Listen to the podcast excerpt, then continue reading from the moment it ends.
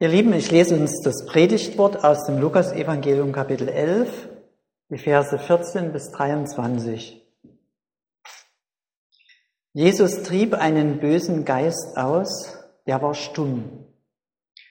Und es geschah, als der Geist ausfuhr, da redete der Stumme. Und die Menge verwunderte sich. Einige aber unter ihnen sprachen, er treibt böse Geister aus durch Beelzebub, ihren Obersten. Andere aber versuchten ihn und forderten von ihm ein Zeichen vom Himmel. Er aber erkannte ihre Gedanken und sprach zu ihnen. Jedes Reich, das mit sich selbst uneins ist, wird verwüstet und ein Haus fällt über das andere. Ist aber der Satan auch mit sich selbst uneins, wie kann sein Reich bestehen? Denn ihr sagt, ich treibe die bösen Geister aus durch Beelzebub. Wenn ich aber die bösen Geister durch Beelzebub austreibe, durch wen treiben eure Söhne sie aus? Darum werden sie eure Richter sein. Wenn ich aber durch Gottes Finger die bösen Geister austreibe, so ist ja das Reich Gottes zu euch gekommen. Wenn ein Starker gewappnet seinen Palast bewacht, so bleibt, was er hat, in Frieden. Wenn aber ein Stärkerer über ihn kommt und überwindet ihn, so nimmt er seine Rüstung, auf die er sich verließ, und verteilt die Beute. Wer nicht mit mir ist, der ist gegen mich. Und wer nicht mit mir sammelt, der zerstreut. Der Herr segne an uns dieses Wort. Amen. Lieben, es passiert selten, aber es passiert. Ich wache nachts auf, das Schreck sitzt mir in den Gliedern, da war dieser Traum, da war diese stumme Drohende und ich glaube, jeder hat schon mal so einen Traum gehabt, man will aufstehen und wegrennen, aber man kann nicht wegrennen, man will schreien und man kann kein Laut über die Zunge bringen. Und es passiert, dass dieser Traum wiederkehrt am helllichten Tage. In meinem ersten Beruf, ich war so 20, saßen wir beim Frühstück, die Kollegen in der Kantine, und einer wirft so locker ein paar Worte hin. Es wird immer über denselben gelästert, das Wort Mobbing kannte ich damals nicht.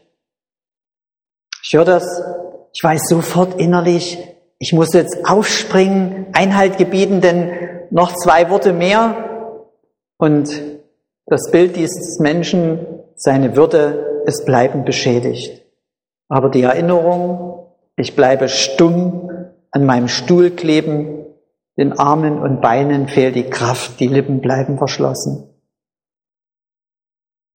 Das ist so mein erster Versuch, mich diesem Predigtwort zu nähern Gedanken, Erinnerungen, Erfahrungen über eigenes Stummsein. Und hier wird berichtet, ein Gebundener wird frei, ein Stummer redet. Jesus trieb einen bösen Geist aus, der war stumm, und es geschah, als der Geist ausfuhr, der redete der Stumme. Ich finde es erst mal spannend bei diesem Geschehen hier, dass niemand, weder Jesus noch seine Gegner und auch nicht die Zuschauer das als Heilung sehen. Für alle ist das eine Befreiung. Also alle sind sich einig, das war ein böser Geist. Und ich habe mich gefragt, woher hatten die das Wissen? Bei uns ist vieles unklar. Also der Psychologe oder der Psychiater stellt einfach fest, der hat eine Neurose. Und der kleine Mann auf der Straße fragt, was ist das denn eine Neurose? Und er sagt es dann mit seinen Worten, der hat es mit Nerven. Aber was ist denn das mit den Nerven haben? Ist man da ein bisschen irre oder zeitweise verrückt? Manchmal sagen auch Leute, das macht der Teufel. Ihn muss man vertreiben. Und dann gehen schon die Diskussionen los. Wo sind wir denn? Den Teufel gibt's da gar nicht. Wir sind doch nicht hier im Mittelalter. Red den Kranken nicht den Teufel ein. Wir leben in einer wissenschaftlich aufgeklärten Welt, die sich aber wirklich so seltsam darstellt und gebärdet, so mystisch. Also, sie sieht komisch aus. Ein bisschen so wie Mittelalter im modernen Outfit.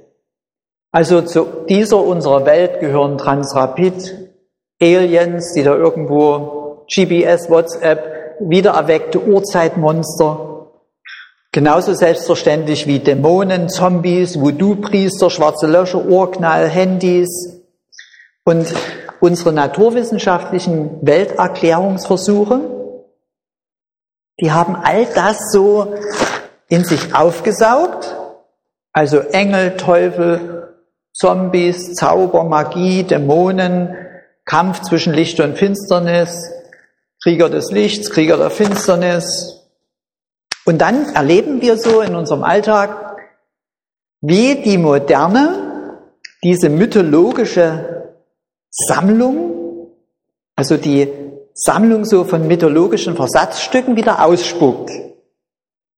In Form von Bildern, Büchern, Filmen, ganze Staffeln. Und wir leben ja in einer medial vermittelten Welt und das heißt ja ganz einfach, die Welt die kommt einfach zu uns über Computer, Internet, Kino, Fernsehen und so weiter.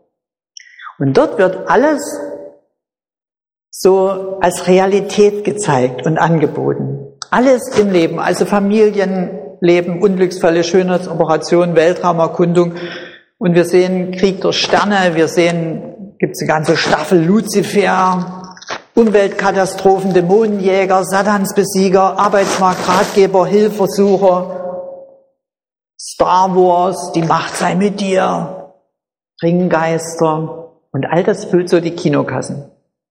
Und was ist denn nun davon Realität und was ist so Fiktion? Was ist denn nun Märchen und was ist Wahrheit? Und da leben wir wie so in einer Grauzone, weil das alles verschwimmt. Und wenn ich mit den Konformanten das Thema mache, oder vielleicht auch im Gottesdienst oder irgendwo davon erzähle, jedenfalls vielleicht erzählen die Konformanten dann so nach so einer Konformantenstunde, oh, das war heute eine ganz coole Konformantenstunde. Äh, der Pfarrer, der hat so von Ghostbuster oder Geisterjäger und Dämonen erzählt und so, war cool. Und irgendwie ist das alles verwirrend, finde ich. Okay, soweit. Für mich waren das jetzt sozusagen zwei Schritte auf dieses Predigtwort hin. Der erste Schritt war die eigenen Erfahrungen von Stummsein in Traum und Arbeit. Und der zweite Schritt war so mein Blick auf unsere verwirrte moderne Welt im mystischen Gewand. Und jetzt fühle ich mich so ein bisschen bei dem Predigtwort angekommen. Und Lukas beschreibt darin eindeutig einen Kriegszustand. Da wird kein runder Tisch beschrieben, so wo man einen Kompromiss sucht, miteinander redet. Es geht um eine kriegerische Auseinandersetzung. Zwei Gegner werden benannt, das Reich Gottes und das Reich Satans. Und dieser Kampf wird hier in unserem Predigtwort auf zwei Ebenen ausgefochten. Das erste, was wir hören, ist Jesu Kampf mit dem stummen Dämon. Das zweite, was wir hören, Jesu Kampf mit seinen äußerst beredten Gegnern. Und da geht es um alles oder nichts. Und Jesu Absicht ist es, den einen, nämlich den Gebundenen, den will er zum Reden bringen, und die anderen, die gegen ihn sind, will er zum Schweigen bringen. Und Jesu Gegner, die wollen ihn vernichten. Da gibt es den Plan. Also sagen, wenn wir ihn ein Bündnis mit dem Teufel unterstellen können, dann haben wir ihn. Und sowas, wenn sowas macht, das ist dann kein Diskussionsbeitrag, sondern ein kriegerischer Akt. Jesus soll unglaubwürdig gemacht zum Schweigen gebracht werden. Und Damit schlagen sie sich auf die feindliche Seite. Die Tat Jesu, dass da einer gesund geworden ist, frei, die können sie ja nicht leugnen. Ja, das, diese Tat hat das ja alles ausgelöst. Der Stumme darf und kann wieder reden. Und er kann wieder mit seinen Mitgeschöpfen reden, mit Gott, seine Zunge ist frei. Alle sehen, diese, seine Zunge ist so frei und beweglich, wie sie nach Gottes Willen sein soll. Und da sieht man sowas. Ein einziges Geschöpf, ein Mensch ist wieder frei geworden. Er hat seine Sprache wieder. Er ist, er ist wieder Teil des Lebens.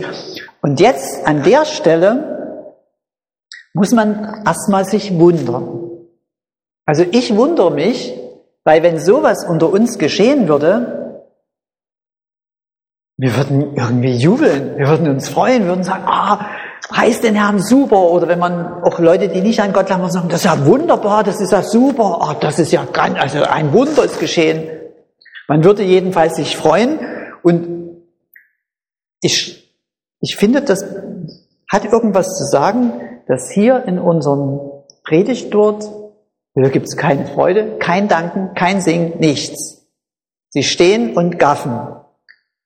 Da heißt es, und die Menge verwunderte sich. Und verwundern, das Wort, was hier steht, ist im Urtext ein skeptischer Blick.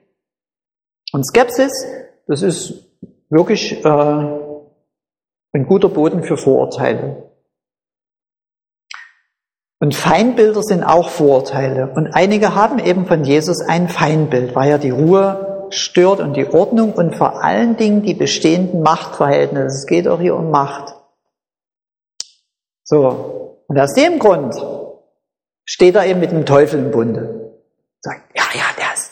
Und man sieht sozusagen, wenn man die, die Menschen so sieht, in Gruppen da rumstehen, da sieht man förmlich, wie einige pflichteifrig nicken und sagen, ja, ja, jetzt erklärt sich die ganze Sache. Ja, ja, so wird's gewesen sein. Der hat einfach den Unterteufel mit dem Oberteufel gedroht und da hat der Unterteufel, der in dem war, Fersengeld gegeben. Das hätte der doch nie getan, wenn dieser Jesus nicht in einem Geheimbund damit du weißt schon, wem ist.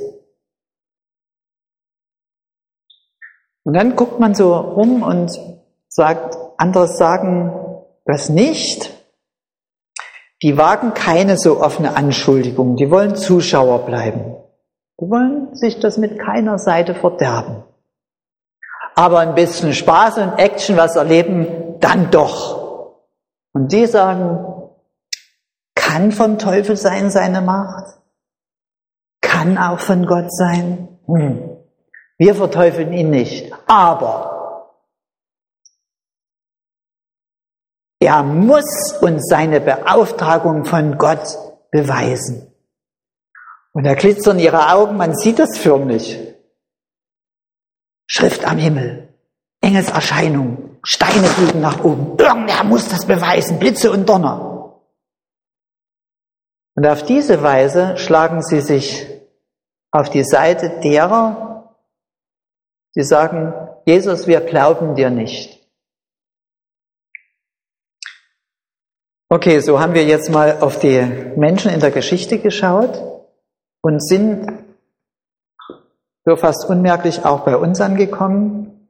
Aber wir sind selber jetzt noch weg von der Botschaft. Das hat mit dem Verlauf der Predigt zu tun, weil ich als Prediger mit euch immer in der Zuschauerrolle geblieben bin. Wir haben uns die Sache angeschaut. Also wir waren bisher nur Betrachter. Und wir haben Leute beobachtet, die sich darin zeigen. Und das ist gut so. Ist nicht verkehrt, ist in Ordnung. Aber es ist auch ein geistliches Gesetz, wenn Gottes Wort mein Herz berühren soll, dann muss ich aus der Zuschauerrolle auch, wenn ich etwas davon begriffen habe, auch heraustreten und an das Wort Gottes herantreten oder es in mich hineinlassen. Und das, ähm, das kann man tun, wenn man Anteil an dem Geschehen nimmt. Das heißt, wir sind jetzt an der Stelle, wo uns diese Geschichte herausfordert. Oder man könnte auch anders sagen, in diese Geschichte hineinfordert. Dass man sich jetzt so sagt, wo bin ich denn in diesem Geschehen? Wo, wo bin ich denn da? Und dass man sich seine Position suchen will. Das, ich werde es am Ende noch sagen, es geht auch um Positionen. Und die Frage ist jetzt so, würdest du den Platz Jesu einnehmen? Würdest du das wollen? Würdest du einer sein wollen, der Kranke heilt, der Dämonen austreibt, der für Gott gerade steht, der sich für und unter die Bedrängten beugt, der leidensbereit ist und so weiter. Äh, ich glaube, bei dem Gedanken holt man so ein bisschen tief Luft und sagt, ja klar, äh, wie Jesus reden und handeln, aber so an die Stelle Jesu treten, hat das nicht was Anmaßendes oder ist das nicht eine Nummer zu groß für uns? Also das ist nicht ganz einfach, ähm, auf die Stelle Jesu zu, zu, sich zu stellen. Es kann nämlich auch sein, dass es zu sehr harten Auseinandersetzungen kommt. Jesus steht hier in einer ganz harten Auseinandersetzung, weil alle gegen ihn stehen. Und wenn du diese Rolle willst, dann müsstest du im sprichwörtlichen Sinne dein Kreuz auf dich nehmen. Und das ist so eine Frage, ob man das will, ob das so sagt, ja, dazu bin ich bereit. Also ich finde es ein bisschen kompliziert. Ob ich das will, diese Frage konnte ich mir nicht mal selber genau beantworten. Bei der Entscheidung hat man bei einer Gruppe jedenfalls, glaube ich, die wenigsten Schwierigkeiten im Ausschlussverfahren sozusagen, nämlich bei den erklärten Gegnern Jesu. Da werden wir jetzt hier in der Kirche, wir als Jesusgläubige sagen, also auf keinen Fall gehe ich dorthin. Ist doch ganz klar, dort stelle ich mich nicht hin. Jesus ist doch nicht mein oder unser Feind. Dort, das ist nicht mein Platz. Und wir gucken mal auf die nächste Gruppe, wir schauen mal dahin auf die Zuschauer. Das sind die Leute, die Zeichen fordern. Das sind die Leute, die erst sehen wollen und dann glauben. Die sagen, also wenn Gott da ist, dann müsste.